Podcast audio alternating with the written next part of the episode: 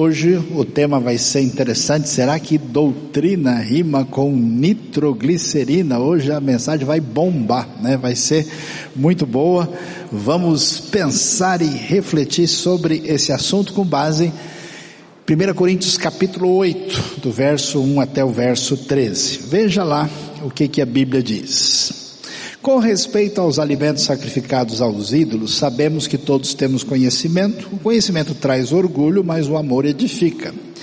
Quem pensa conhecer alguma coisa ainda não conhece como deveria, mas quem ama Deus, este é conhecido por Deus. Portanto, em relação ao alimento sacrificado aos ídolos, sabemos que o ídolo não significa nada no mundo e que só existe um Deus, pois mesmo que haja os chamados deuses, quer no céu, quer na terra, como de fato há muitos deuses e muitos senhores, para nós, porém, há um único Deus, o Pai, de quem vem todas as coisas e para quem vivemos, e um só Senhor Jesus Cristo, por meio de quem vieram todas as coisas e por meio de quem vivemos. Como vocês veem, o povo da igreja de Corinto está aqui em dificuldades sem saber como é que lidam com a realidade de que a carne que eles comem, que é comprada no mercado, na ágora da cidade, vem diretamente do templo pagão oferecido aos deuses gregos, greco-romanos.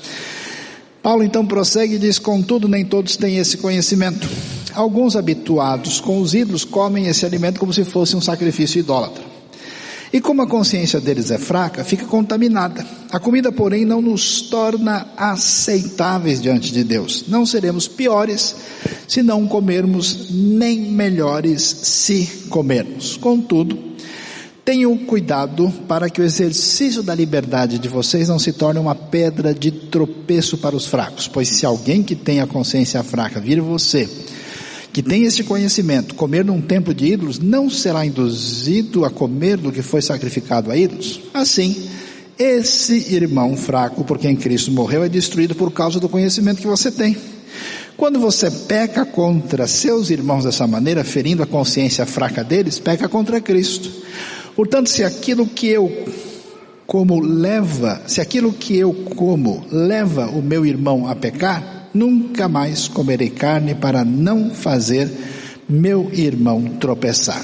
Bom, o apóstolo Paulo está escrevendo uma carta a uma igreja que ele fundou na ocasião já do seu ministério na segunda viagem missionária que acontece aí, como você vê, entre os anos 49 e 52. Paulo chega a Corinto, na verdade, no ano 50 e ele vai gastar um bom tempo ali. E agora, na verdade, ele está em Éfeso mandando essa carta, provavelmente aí na virada do ano 50 uh, 5 para 56, que a carta é escrita para a igreja de uh, Corinto.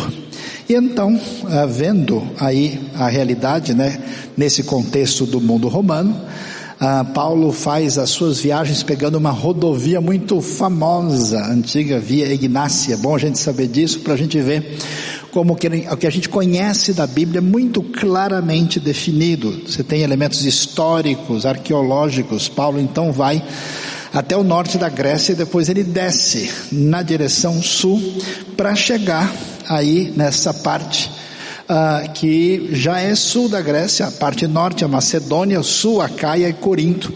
Uma cidade muito importante, estratégica, fundamental, que ficava ali num istmo eh, que separava o mar Egeu do mar Jônio. E lá ah, nós vamos ter uma cidade muito rica. Corinto era tão impressionante que o pessoal tinha iluminação à noite, há dois mil anos atrás, banho quente, uma série de requintes, a cidade chegou a ter 300 mil habitantes, tinha muita riqueza, porque era uma situação como que de fronteira, né? Cobrava-se um pedágio, pensa que é só você que paga, né? O comércio era muito uh, forte, portanto a cidade se tornou uma cidade próspera. E nesse ambiente de Corinto, nós vamos ver que havia um santuário ali na parte mais elevada da cidade, chamado Acrocorinto. Santuário dedicado a Afrodite, deusa ligada à erotização no mundo grego e lá centenas de prostitutas cultuais estavam, e isso até a gente começa a entender melhor uma série de coisas que Paulo fala quando escreve a carta.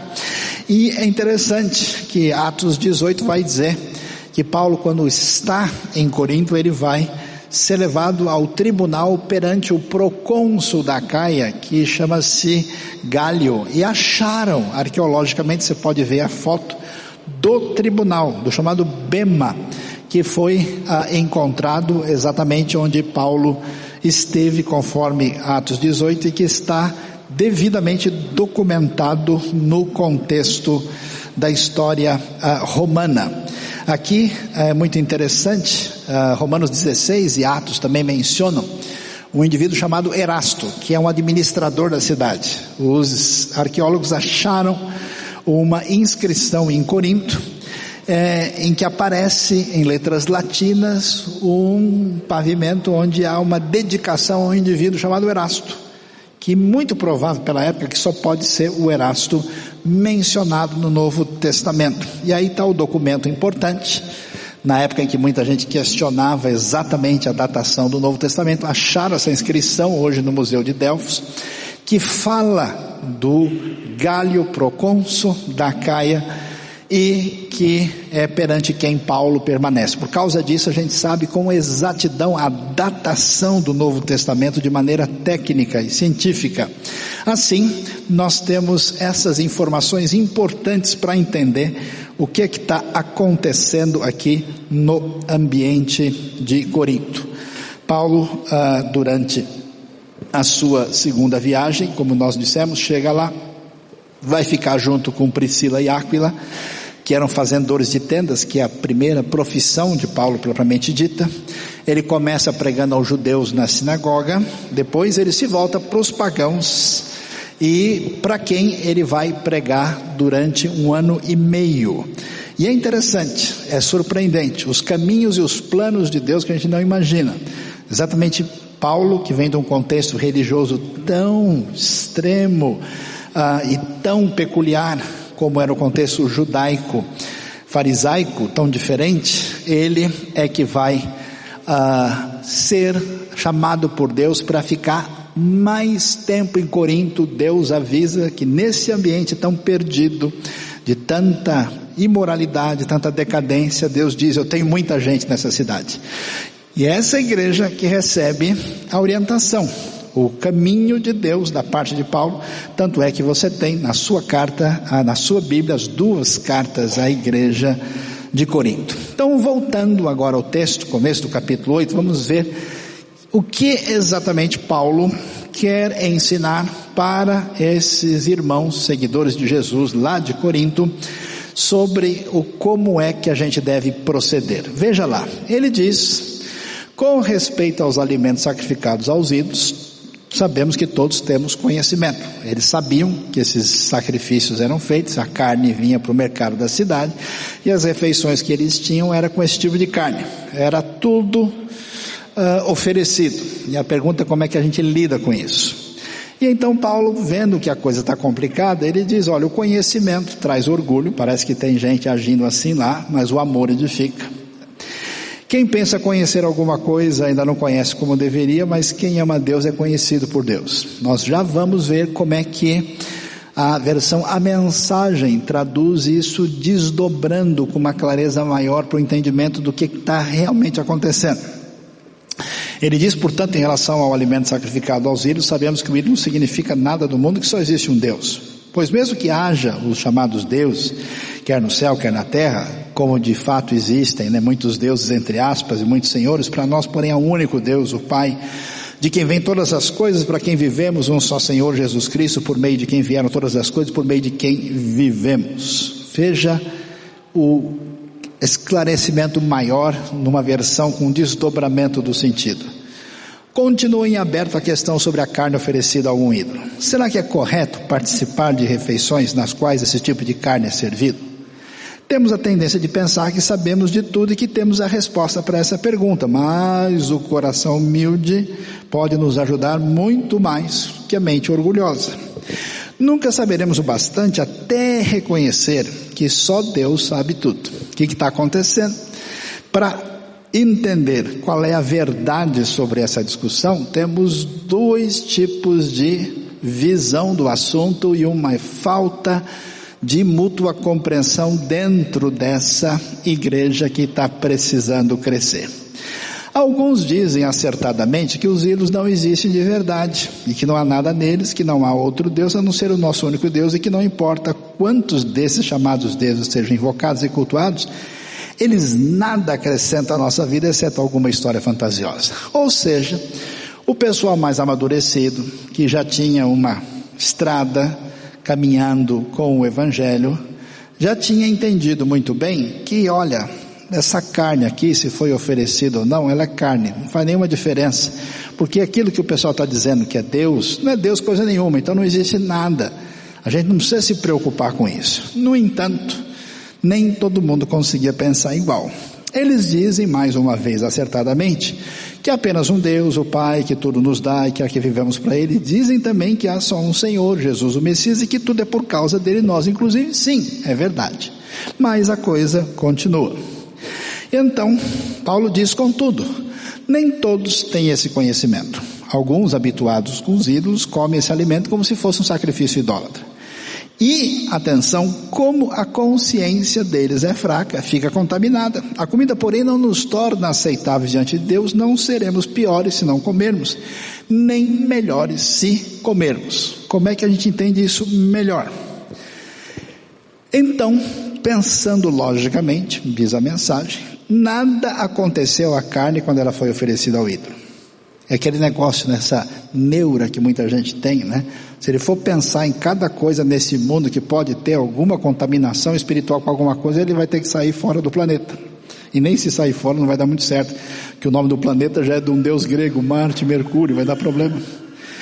E como qualquer, uh, é como qualquer outra carne. Eu sei disso. E vocês sabem também. Mas isso não é tudo. Se fosse algumas pessoas iriam achar que sabem de tudo e começariam a menosprezar os outros. O conhecimento verdadeiro não é insensível. Precisamos ser sensíveis ao fato de que não estamos todos no mesmo nível de compreensão. Esse era o elemento fundamental. A gente nova estava entendendo de um jeito e os mais experimentados de outro, e como é que fica? Alguns de vocês passaram a vida inteira comendo carne de ídolo estão certos de que há alguma coisa na carne que prejudica vocês. Essa mentalidade não vai mudar da noite para o dia. Então Paulo está pedindo para o pessoal mais experimentado, ó, pega leve, vai devagar, que nem todo mundo vai entender como vocês estão entendendo. Ele chama ao exercer da paciência. E aí ele diz: Contudo, tenham cuidado para que o exercício da liberdade de vocês não se torne uma pedra de tropeço para os fracos. Pois se alguém que tem a consciência fraca vir você que tem esse conhecimento comer num templo de ídolos, não será induzido a comer do que foi sacrificado a ídolos? O sujeito pode misturar tudo. Assim, esse irmão fraco, por quem Cristo morreu, é destruído por causa do conhecimento que você tem. Quando você peca contra seus irmãos dessa maneira, ferindo a consciência fraca deles, peca contra Cristo. Portanto, se aquilo que eu como leva o meu irmão a pecar, nunca mais comerei carne para não fazer meu irmão tropeçar. Sei que você ouviu essa frase, nunca mais comerei carne, ficou preocupado, mas espera aí que a gente vai explicar aqui com mais detalhe qual é o sentido do versículo. Veja lá. Na mensagem o texto continua e diz: Felizmente, felizmente Deus não nos vê pela dieta. Agora quase todo mundo disse amém, né? Não somos elogiados quando comemos de tudo, nem repreendidos quando não toleramos essa comida. Mas Deus se preocupa quando alguém usa sua liberdade de modo irresponsável, levando algum companheiro de fé a se desviar do caminho devido à vida que levava anteriormente. É uma falta de sensibilidade para a limitação da pessoa. Por exemplo, digamos que vocês se vangloriam da sua liberdade, indo a um banquete oferecido em honra aos ídolos, no qual o prato principal seja carne sacrificada a ídolos. Mas essa postura pode representar um perigo para quem ainda luta com a questão. Alguém que os considere sábios e maduros. A responsabilidade dos mais experimentados aqui. O perigo é que ele ficará terrivelmente confuso sem saber mais o que é certo e o que é errado. Cristo deu a vida por essa pessoa. Seria pedir demais que desistisse de ir ao banquete por causa dela? Porque, como vocês dizem, não faria nenhuma diferença. Mas fará diferença se vocês ferirem um irmão com o risco de condená-lo à ruína eterna. Quando vocês ferem seu irmão, estão ferindo Cristo. Um banquete aqui ali não vale um preço, o preço de uma dessas pessoas frágeis na fé. Assim, se sua participação num jantar com carne de ídolos significar o desvio de algum irmão, é melhor ficar em casa. É em cima, no ponto, o entendimento da palavra de Deus sobre o assunto. Por que que isso é tão importante? Porque no nosso ambiente de fé, muitas vezes, a gente tem uma turma assim muito preocupada e com boas razões com a verdade. Olha, precisa dizer o que está certo, não pode aceitar o errado. Não, o certo é certo, a verdade é essa, a doutrina é assim. E tem uma outra turma que fala: não, o importante é o amor. Olha, são tantas emoções, né? o nosso coração é que vale. E Deus, na verdade, quer mesmo que a gente seja muito legal com o próximo.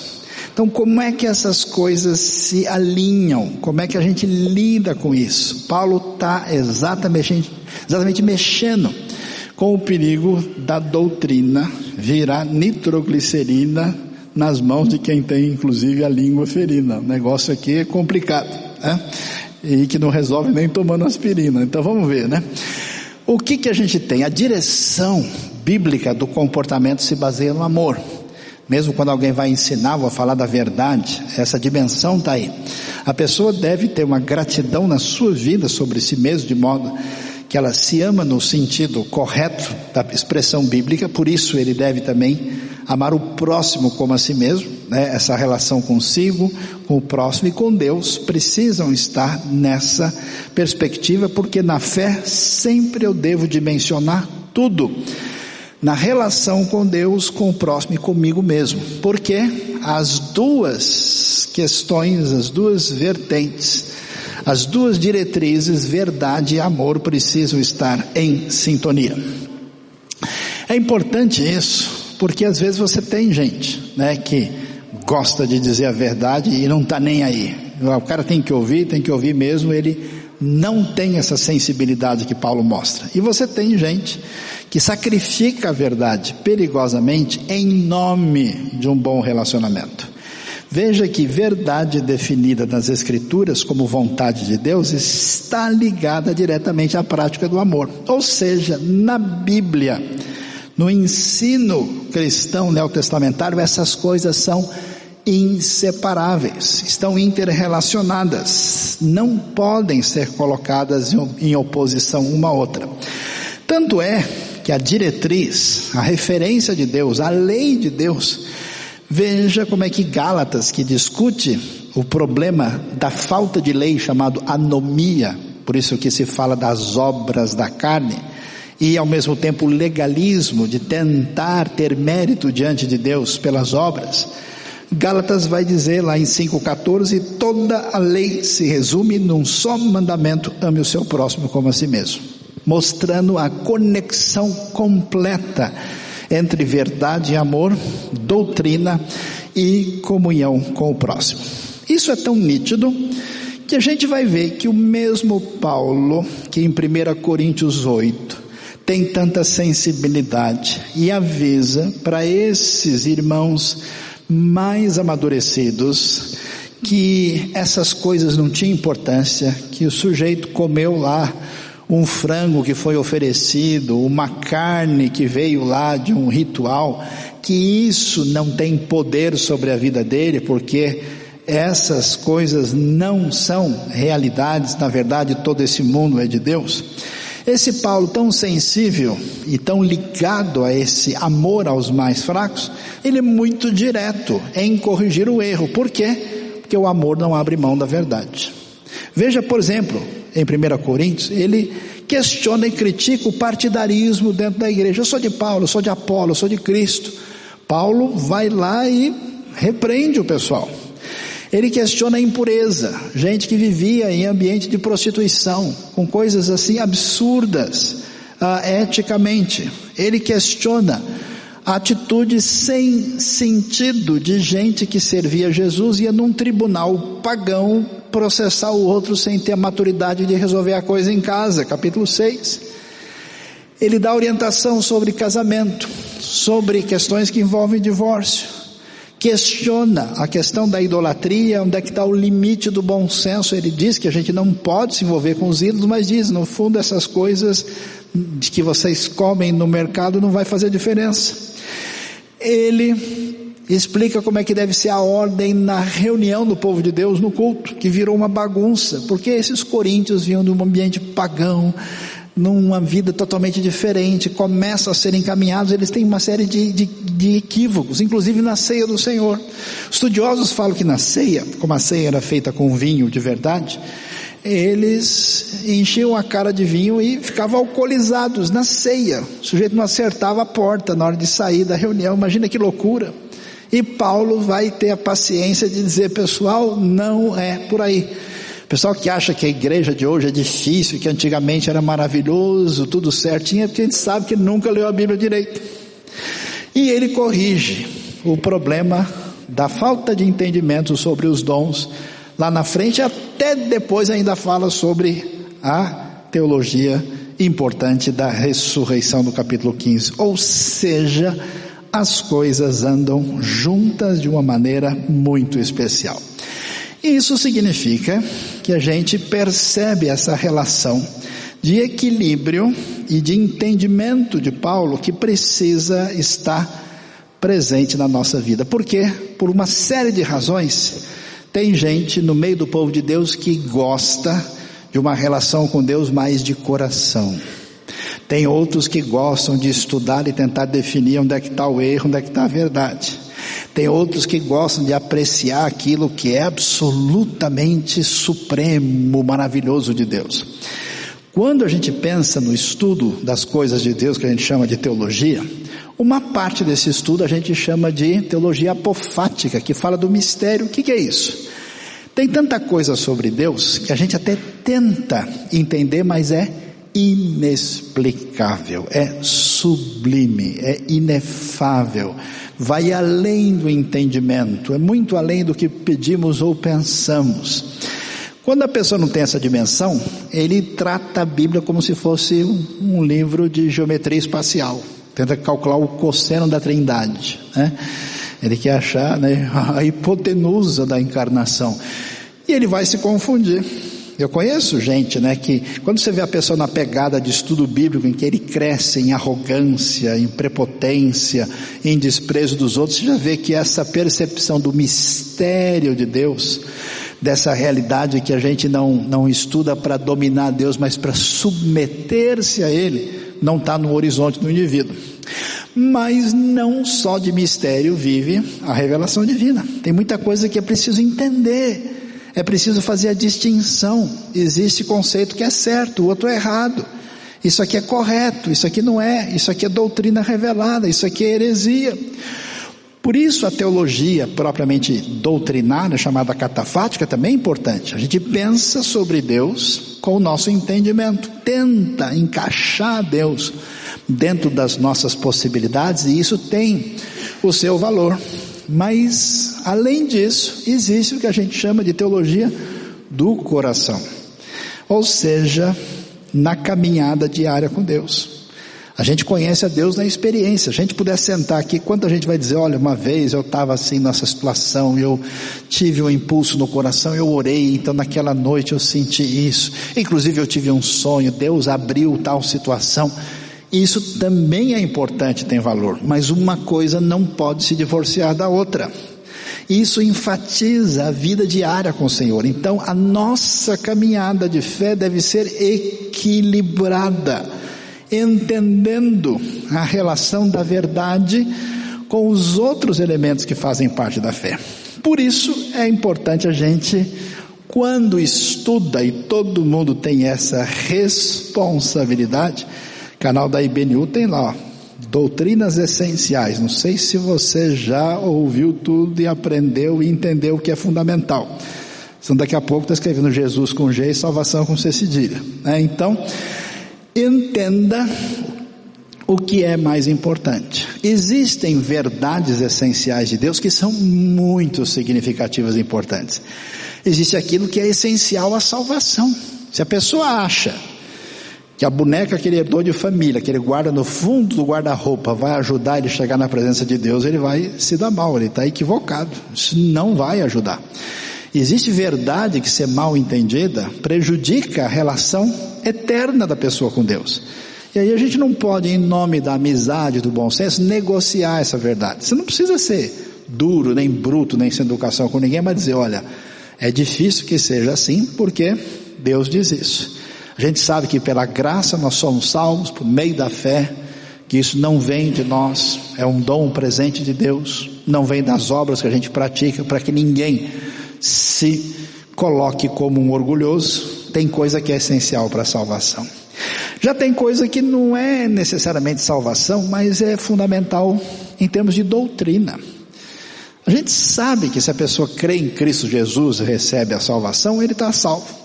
Mas, por exemplo, se ele não entende muito bem a importância da Bíblia, você acha que a Bíblia vale tanto quanto as sensações que ele tem no coração, que às vezes ele julga vir de Deus, ele vai ter problema.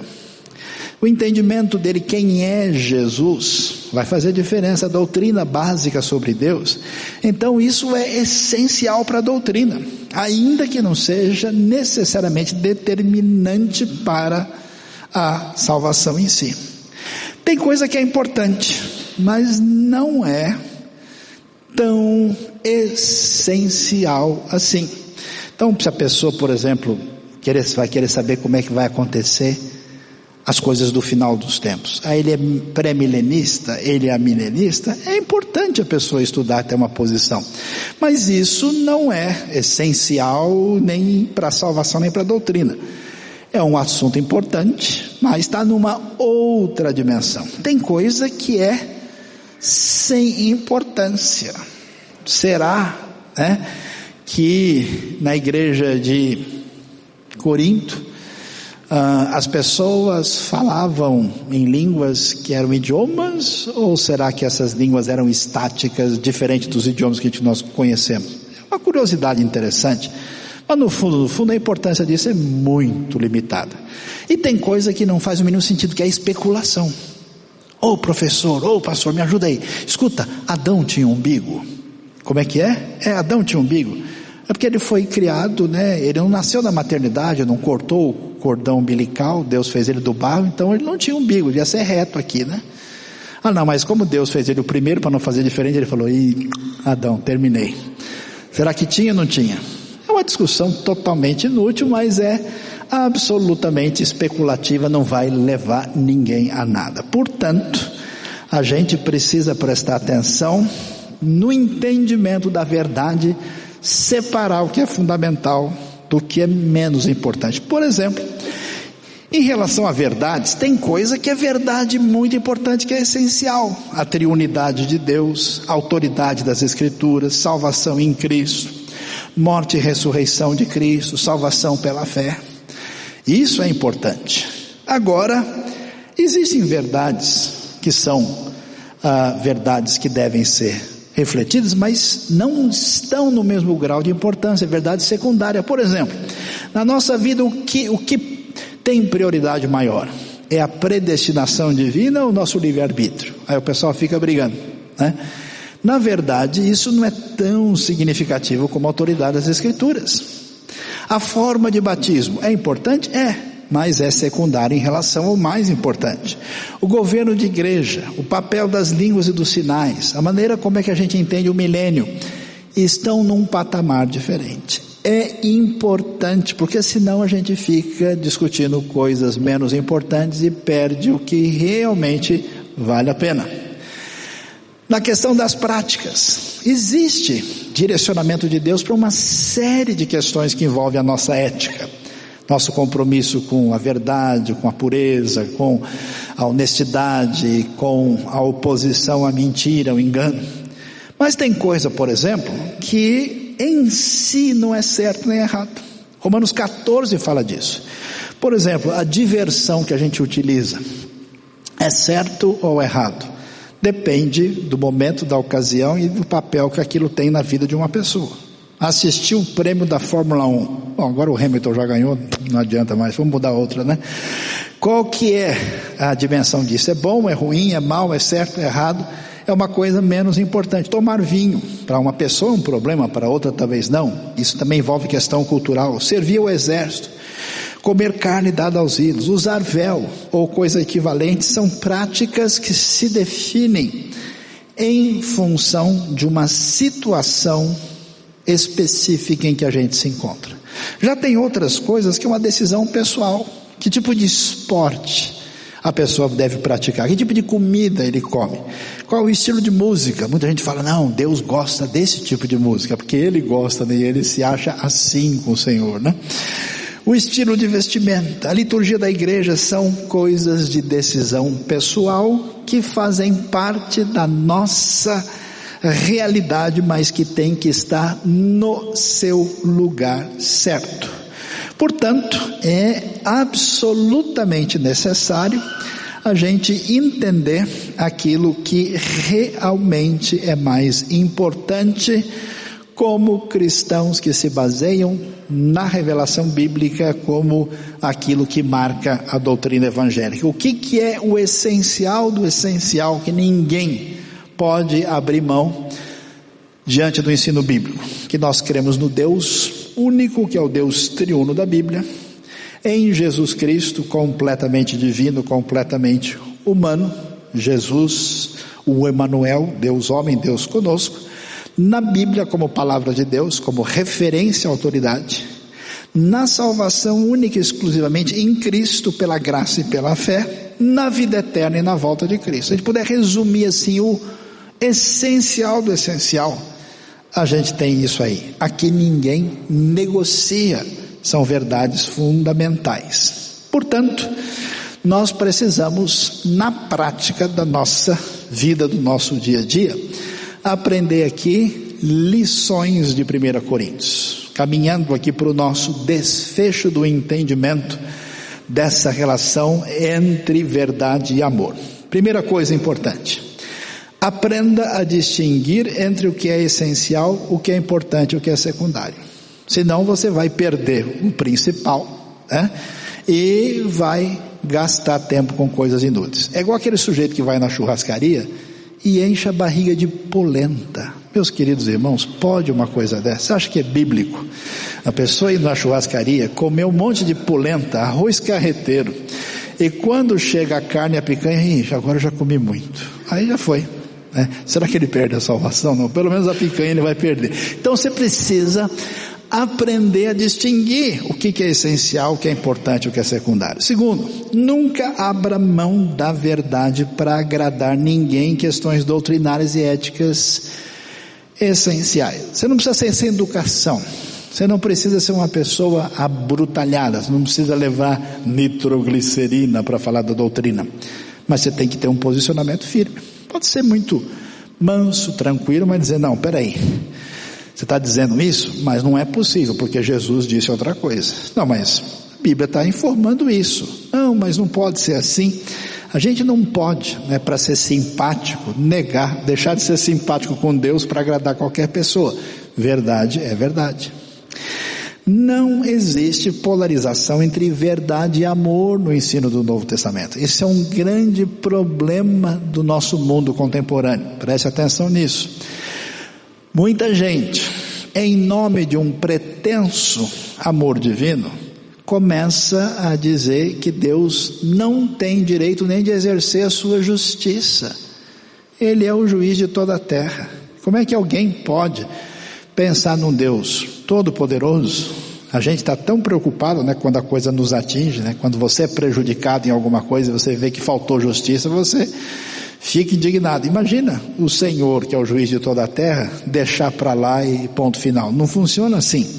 Então essas coisas não estão em oposição. Os dois andam juntos no ensino bíblico. Uma comunidade de seguidores de Jesus é uma comunidade do amor e da verdade e não fazendo com que um seja desprezado em nome do outro.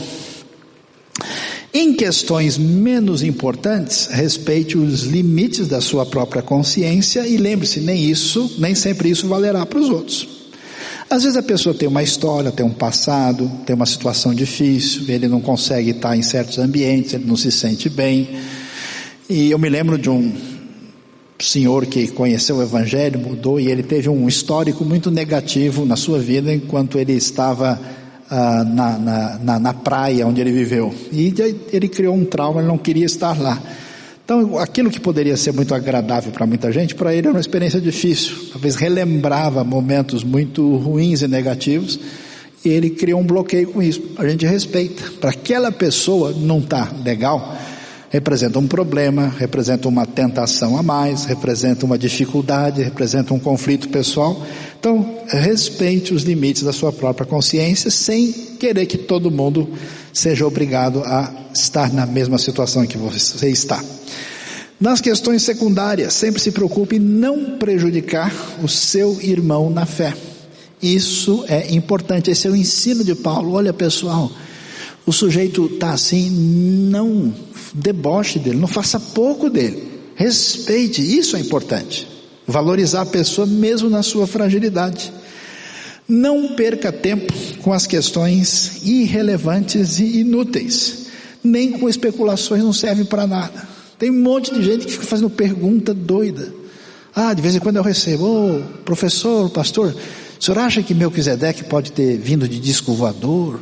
Quando ele aparece lá para Abraão, né? Porque não fala, diz que ele não tinha genealogia, quem sabe ele é do planeta X, né? Ou seja, coisas completamente fora da realidade.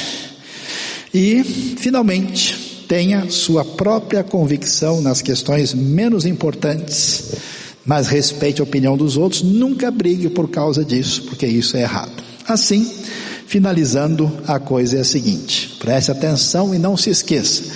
Na hora de aprender a doutrina, encha o coração da graça divina, abandone a língua ferina e jogue fora a nitroglicerina. Deus abençoe a nossa vida e o nosso coração nessa manhã, entendendo a palavra de Deus. Se inscreva no nosso canal no YouTube, siga a gente no Instagram e no Facebook e fique por dentro de tudo que está acontecendo. Sou IBNU, vivo o reino.